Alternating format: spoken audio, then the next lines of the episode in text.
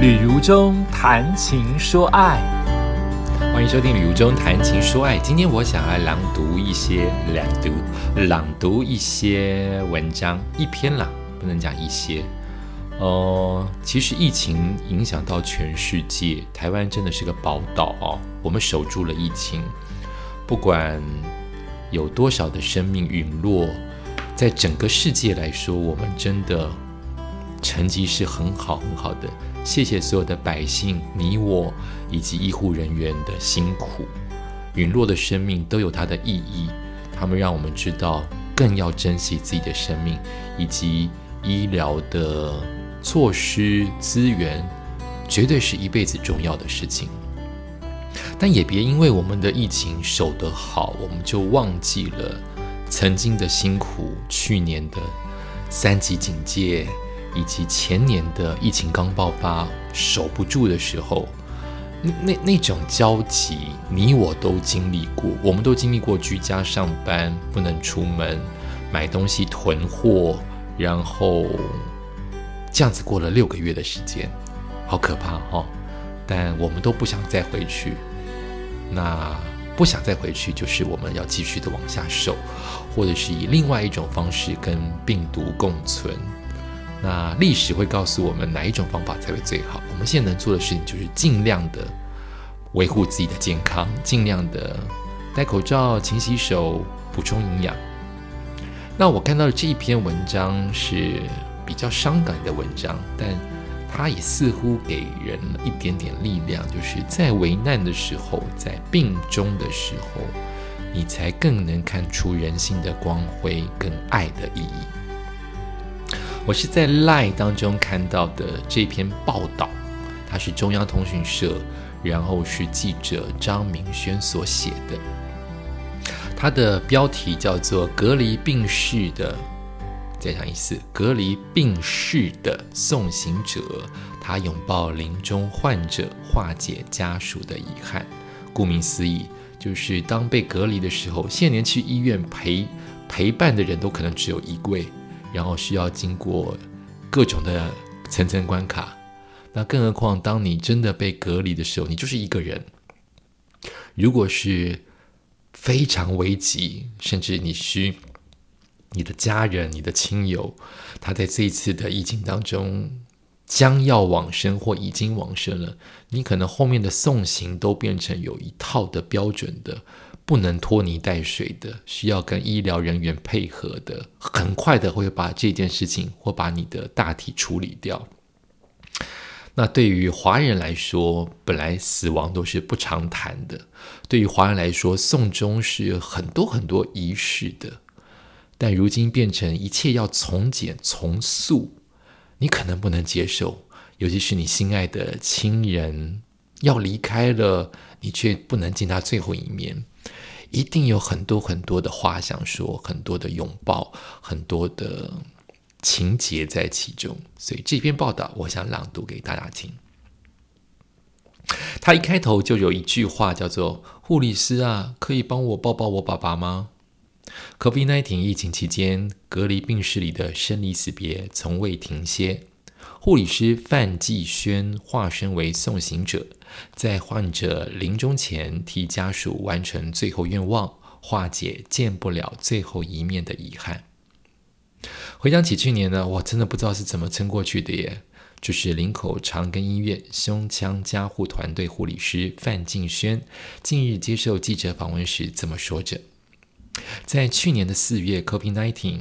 二零一九年冠状病毒疾病疫情从诺富特饭店一路升温，后来更出现了社区传播疫情，各家医院纷纷的筹备专责病房，林口长庚医院也从各单位征调自愿的护理师，筹组跨科照护团队。那么原本呢，就在胸腔加护团队的范继轩，对于肺炎的照护再熟悉不过。二零二零年上半年，也曾协助照顾 COVID-19 境外移入患者。面对护理长的询问，他二话不说就答应加入专责病房团队。某一天晚上，他接到护理长的电话，一句“就是今晚”，就揭开了他长达两个多月的抗疫生活。当时呢是六点钟，五名护理师集结在专责病房，忙着准备护理单张、转入流程等基本工作。七点就收住了第一名的患者，随后的每小时都有患者转入。眼看隔离病室一间间的开启，病人不断的涌入，照护团队的心情也沉重了起来。范继轩说：“送进专责病房的患者病情都相当严重，不是插着管进来，就是一进来便要立刻插管。为了在染疫风险极高的环境中照顾患者，他们必须穿上密不透风的防护衣，两两一组进入隔离病室，替患者打点滴、给药、拍背，时常一忙就是四个小时。”脱下隔离衣啊，全身早已被汗水浸透，双手也泡到皱巴巴。不过，在范吉轩看来，照护工作再辛苦，也不及确诊病人和家属内心的煎熬。以往病人住院的时候，家人都能在旁陪伴关怀，COVID-19 病人却得独自一人在隔离病室里对抗病魔，内心孤独感非外人能想象。为了缓解病人家属的孤寂，范继轩尽可能的协助他们以视讯来见面，也时刻的紧盯监视器。一旦病人生命真相有异的话，就立刻通知医师和家属，也会用最快的速度穿上防护装备，希望替家人把握最后道别的时机，不留遗憾。笑称我比他们的家人还要紧张。令范继轩印象最深刻的是一名七十多岁的爷爷。当时呢，爷爷心电图开始呈现不规则的变化。他关掉了监视器，临终警讯，握着爷爷的手说：“不要担心了，我已经帮你打给家人了。”此时视讯电话接通，荧幕上出现了家属焦急的脸，不断的对爷爷说：“对不起。”原来爷爷的女儿为了探望家人，特地从海外返国，却意外的将疾病传染给爷爷，心情既自责又后悔。范继轩引导家属向爷爷道别、道爱、道谢、道歉，并询问有没有哪些愿望能够透过他的手帮忙完成。家人说：“护理师可以帮我抱抱我爸爸吗？